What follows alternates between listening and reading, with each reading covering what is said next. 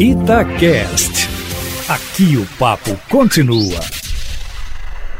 Aqui estão reunidos os comentaristas da Itatiaia, Léo Figueiredo, Cadu Doné, Júnior Brasil, assuntos de momento no futebol de Minas, pelo Brasil e pelo mundo afora. As contratações do Atlético, uma atrás da outra, com números até elevados para a atual realidade do Atlético e do futebol brasileiro, são assunto da mídia esportiva brasileira. Em todos os sites, comentaristas, onde que o Atlético está arrumando dinheiro, onde isso vai parar, salários atrasados, um passivo enorme. E o Atlético contratando, contratando jogadores no, no exterior e fazendo compromissos para pagamento em dólar. Então, vamos saber, o presidente do Atlético já deu explicações, começando a fala dos comentaristas com o Léo Figueiredo. Vamos lá, Emanuel. 6 e 36 eu acho que a gente tem que separar esse comentário em, em dois fatores. O primeiro, o técnico, e o segundo, o financeiro. O lado técnico das contratações do Atlético mostram um poder de investimento né, que o clube está buscando em, não, em ter um retorno não só técnico dentro do campo, mas de futuramente revender esses jogadores para poder pagar os investimentos, para pagar o parceiro e para fazer com que o dinheiro chegue até o clube. O Atlético tem contratado jogadores jovens, principalmente o Marrone é, é um grande investimento. É, jogadores que possam entregar ao clube um retorno técnico. O Alan Franco é que a gente não conhece tanto, mas o Léo Senna pode chegar e jogar. Não é um craque, num dono do meio-campo, mas é um jogador que já vinha sendo o principal jogador do Goiás.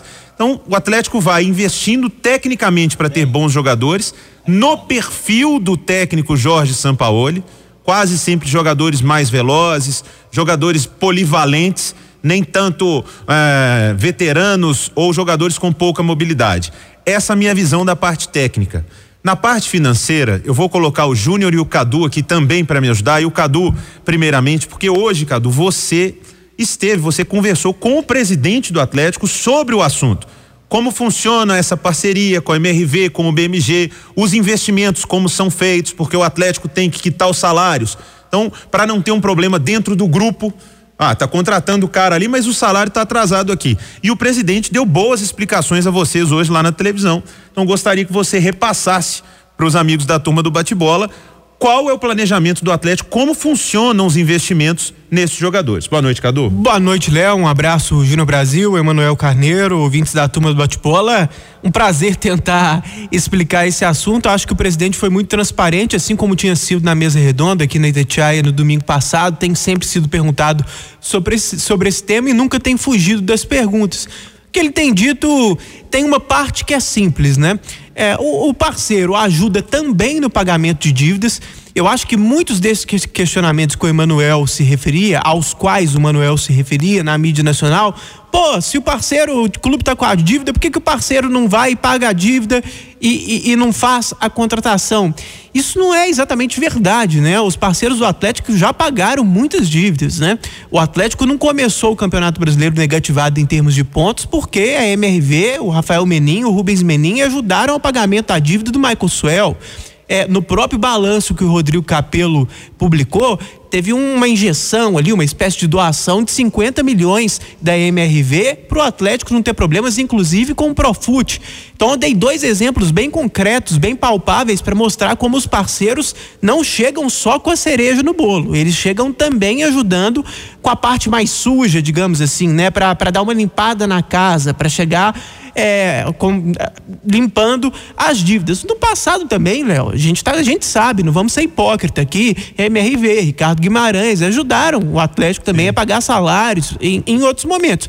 Agora, o que o Sérgio Sete Câmara tem dito é que além de fazer esses movimentos é, para limpar um pouco a casa, o patrocinador quer também ajudar a trazer uma outra peça para fornecer, para colocar no time, até avaliando que isso pode trazer uma bola de neve positiva, né? Pode é, criar um círculo virtuoso. Você formar um bom time, você abrir o estádio em boa fase, você gerar receitas com um bom time. Tem todo esse raciocínio. Que eu acho que, que, que faz sentido, mas óbvio até certo ponto como tudo, o Léo, aqui no Brasil, a gente vai é, de ponta a ponta, assim, às vezes sem pensar. Eu acho que qualquer um dos extremos está errado. Qualquer pessoa que pega um investimento e fala assim, Ih, já está cruzeirando. Nossa, está cruzeirando, está com dívida, não pode gastar. Eu não acho que é por aí, né? Mas ao mesmo tempo você não pode ser leniente e, e deixar-se de se perguntar por que, que o time está gastando. Temos que encontrar um meio do caminho aí e fiscalizar se o Atlético não passa do ponto. O difícil é encontrar esse ponto e a gente vai avaliando ao longo do tempo. Acho que a questão é essa. Não acho que o time tem que ficar sem contratar ninguém, nunca mais. Porque, nossa, agora tem dívida. Até e todo mundo jogar, olha né? só dívida. Agora o futebol brasileiro só olha isso. Então você nunca mais vai fazer uma contratação. Não acho isso. Mas também não acho é, que Vamos abrir alas, alas para a era das gastanças, né? Vamos chegar igual o Flamengo, vamos fazer loucura. Nenhuma coisa nem outra. Temos que encontrar esse meio termo aí. Esse meio termo a gente só vai avaliar ao longo do tempo e com muito jornalismo, muita fiscalização, vendo o que, que foi um bom custo-benefício, porque alguns erros foram cometidos, né? Já no passado. Michael Bolt, renovação desnecessária Nem de Ricardo Oliveira. passado, né? Passado recente. É, não, falando dessa gestão. É, Ricardo Oliveira, não o todo, mas a renovação de Santo, desnecessária. Ramon Martins. Exatamente, perfeito. Então, já, já, falou, já só isso aí já foi uns 50 milhões já que você falou. Ô, Júnior Brasil, como equilibrar nessa balança que o Cadu citou? Você precisa de ter um time bom, o Atlético se prepara para ter um, do, um 2020, o que tiver de 2020 bom, mas um 2021 melhor ainda e um 2022 para quando o estádio estiver chegando, tendo um grande time. O Atlético com um grande time movimenta sua grande torcida. O Atlético sem jogar Júnior Brasil, só com empolgação de estar contratando, de ter um grande treinador, de estar tá firme no mercado, lançou uma camisa e foi uma baita ação de marketing, foi uma grande sacada do presidente do departamento de comunicação do Atlético, mas que já está fazendo história, está batendo recorde de venda. Imagina se você consegue montar um time do que essa torcida é capaz.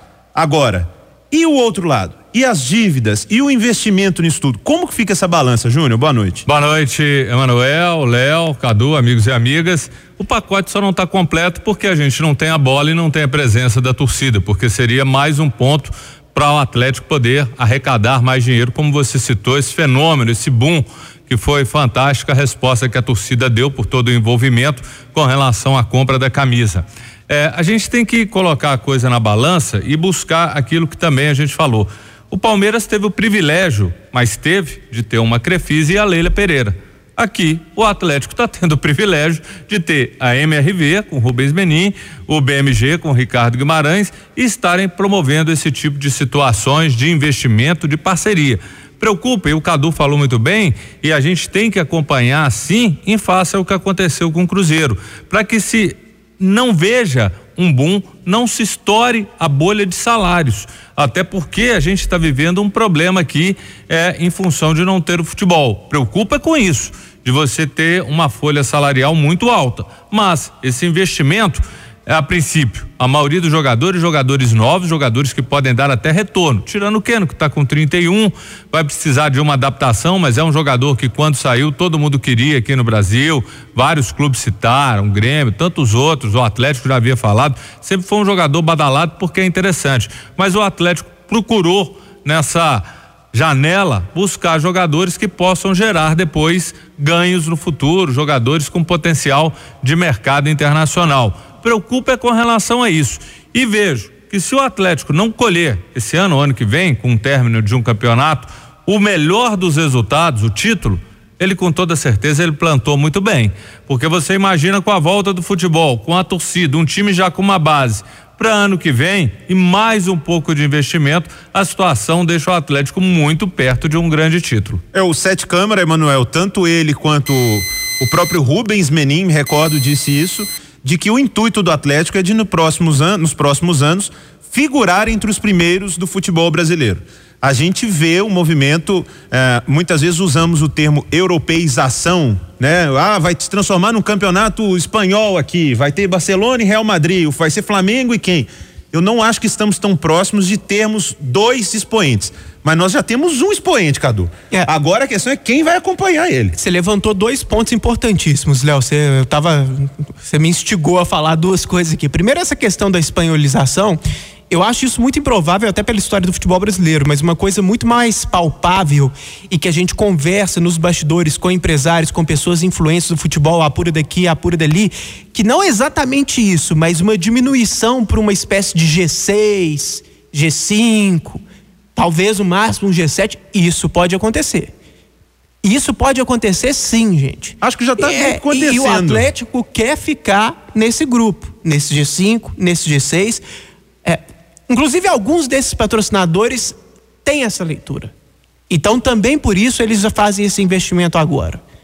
Então, por isso que é bom não, não, não, entrar nessa coisa tão imediatista de achar que qualquer investimento agora não vale nada. E o que você falou aí me lembrou de outra resposta importante do Sete Câmara. Ele falou: olha, o BMG e a MRV ajudam um clube.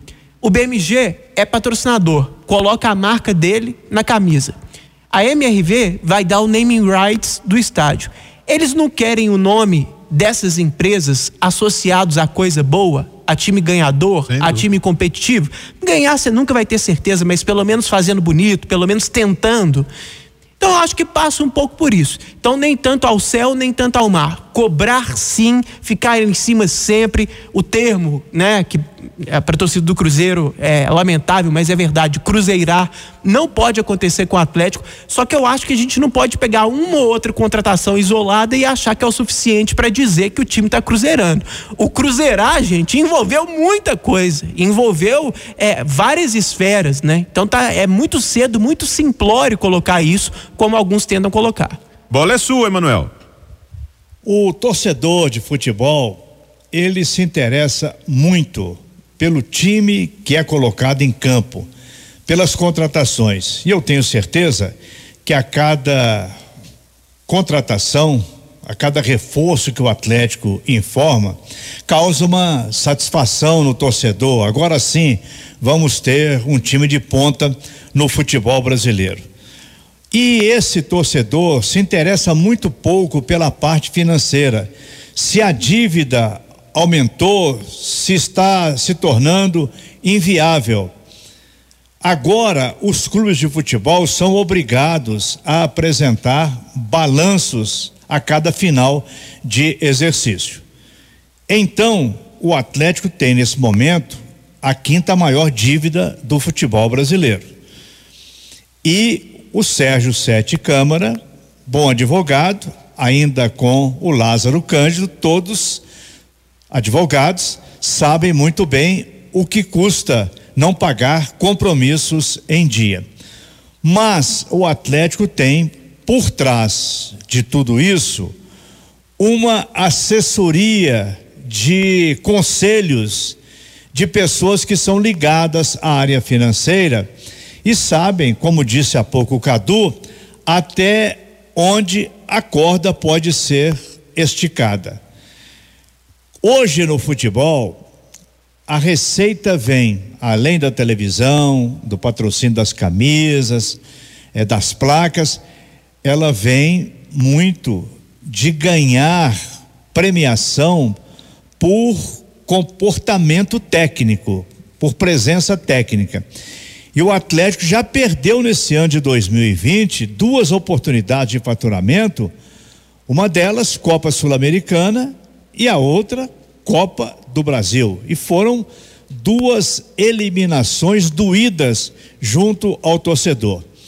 Por isso é que, para que não haja um susto mais na frente, é bom que o Sérgio Sete Câmara, a palavra oficial do Atlético, venha e informe para a torcida como está sendo feito todo esse arranjo financeiro para o Atlético bancar essas contratações. O futebol brasileiro está assustado. Vamos em frente, 6 e 49 O Anderson Moreira, em entrevista ontem longa na Itatiaia, durante a mesa redonda, falava sobre reforços do Cruzeiro, o time que ele está pensando, não está sonhando muito alto, mas pelo que o Cruzeiro tem no momento, dá para pensar na volta à Série A do Campeonato Brasileiro. E faltam dois laterais, na opinião dele. Isso é uma situação urgente. Onde estariam esses jogadores, Léo Figueiredo? Ah, essa é uma boa pergunta, Emanuel. Eu vou pedir ajuda ao Júnior e ao Cadu aqui, porque quando a gente estava vindo para o debate. Quando é difícil, você manda para nós, né, é, né, seu não, danadinho? É, é para é pra vocês tentarem me ajudar. Eu tenho alguns sites que eu, que eu fico, né, pesquisando e coloco laterais direitos, vou lá, brasileiros ou argentinos, onde estão jogando, para ver onde o Cruzeiro pode achar. Tipo um Daniel Guedes porque é um cara que foi punido de doping, era um bom jogador no Santos. O Cruzeiro tem que achar um cara assim, porque dificilmente vai tirar um lateral direito bom de um time da Série A. Dificilmente vai conseguir tirar. O Cruzeiro vai ter que cavar bem para achar esse lateral. E o Cruzeiro precisa de dois laterais para direita. É, é, foi um, do, um, dos pontos mais importantes da entrevista que o, que o Anderson nos concedeu ontem, Júnior. A meu ver, foi quando ele falava da, da questão dos laterais. Ele falou: eu quero um lateral para cada lado e na direita talvez dois. No mínimo um na direita, porque aí é mais do que urgência. Se você olha no site do Cruzeiro, não há nenhum lateral direito no elenco. Consta posição, lateral direito, não tem nenhum. Né? O Samuel já falou isso aqui várias vezes. Então, é, a ideia é trazer dois laterais direitos e um esquerdo. Um esquerdo para ser titular e dois laterais direitos para ter pelo menos um titular e um reserva. Eu acho que uma saída, Léo, é muito difícil mesmo, mas uma saída é a gente pode vislumbrar num caso como o do Vitor Luiz. É, acho, acho que essa é a grande sacada. Essa é a grande sacada. Você achar um jogador é, que é bom, que tem talento, que já é experimentado, certeza nunca se tem, mas que tem um, uma boa probabilidade de dar certo, mas que por circunstâncias está escanteado no seu time. Então talvez ele venha com o próprio time dele pagando uma parte e você faz um negócio que fica bom para todo mundo. Né? Porque hoje o Vitor Luiz é terceira opção no Palmeiras. É bom para ele vir jogar no Cruzeiro. Exatamente. E ele já deu entrevistas reclamando dessa falta de frequência de jogo. Então, assim, para achar um jogador mais famoso, para um time da na situação financeira do Cruzeiro, que não pode chegar e falar: vem cá, vou repatriar o Rafinha. O Cruzeiro tá precisando de lateral direito, igual o Flamengo fez. Vou trazer o Rafinha e o Felipe Luiz, um direito Nossa. e um esquerdo. É, pode ser isso. Pega um cara do Palmeiras que é bom, que hoje é terceira opção lá, mas poderia ser o titular, porque está muito perto ali dos outros dois, que tá dando pinta de que quer sair e o Palmeiras talvez dando pinta de que quer se livrar do cara. Você faz um bem bolado ali e traz. Eu acho que esses são os achados do mercado. Ô Júnior, teria o Cruzeiro então de pegar os elencos inchados do Brasil é e tipo ver quem mesmo. tem que fazer parcerias, é. tem que fazer parcerias. Esse é o caminho e a situação, além de tudo, ela é muito delicada pelo seguinte ponto. Cruzeiro pega, fecha um negócio agora, vai estar tá pagando salário sem poder estar tá pagando esse salário e talvez a bola comece só em agosto. Então é delicado, às vezes você tem uma situação engatilhada, mas está travado um pouco por conta disso. Preocupa, os dois nomes que vocês falaram seriam sensacionais pelo aquilo que o Cruzeiro não tem e até vão mais além, não teve em muitos momentos o próprio drama da lateral direita. Então seriam boas opções e uma das coisas que o Enderson passou muita confiança, eu achei muito legal, ele falando inclusive com relação a tamanho de grupo. Ele fala: não quero um grupo tão grande porque eu vou apostar e acredito no potencial da base. Isso é uma coisa boa. Alguém que vai olhar para a base do Cruzeiro, porque lá tem bons talentos, bons jogadores, jogadores que podem ajudar na hora certa. Ô, Estênio é um deles, viu? É, Olho nesse garoto, tá? Tem 17 anos, desculpa, viu, Cadu? 17 anos, esse menino, ele tendo as devidas oportunidades, ele pode inclusive ajudar o Cruzeiro muito virando grana. O próprio Romero, que todo mundo fala, seria uma situação particular, porque seria de certa forma se aproveitar da quebradeira do Independente, que está quebrado como o Cruzeiro. Então, quebrado por quebrado, às vezes eles querem se livrar do jogador lá e ele vem para cá. Também é uma situação de se aproveitar do mercado se o Romero vinha. Ele não viria se o Independente tivesse bem, por exemplo. É verdade. Emanuel, a gente não deu os nomes, mas a gente deu o caminho das pedras pro Drups, que agora é só ele seguir, tá, chefe? Ok, daqui a pouco as últimas da turma do bate-bola.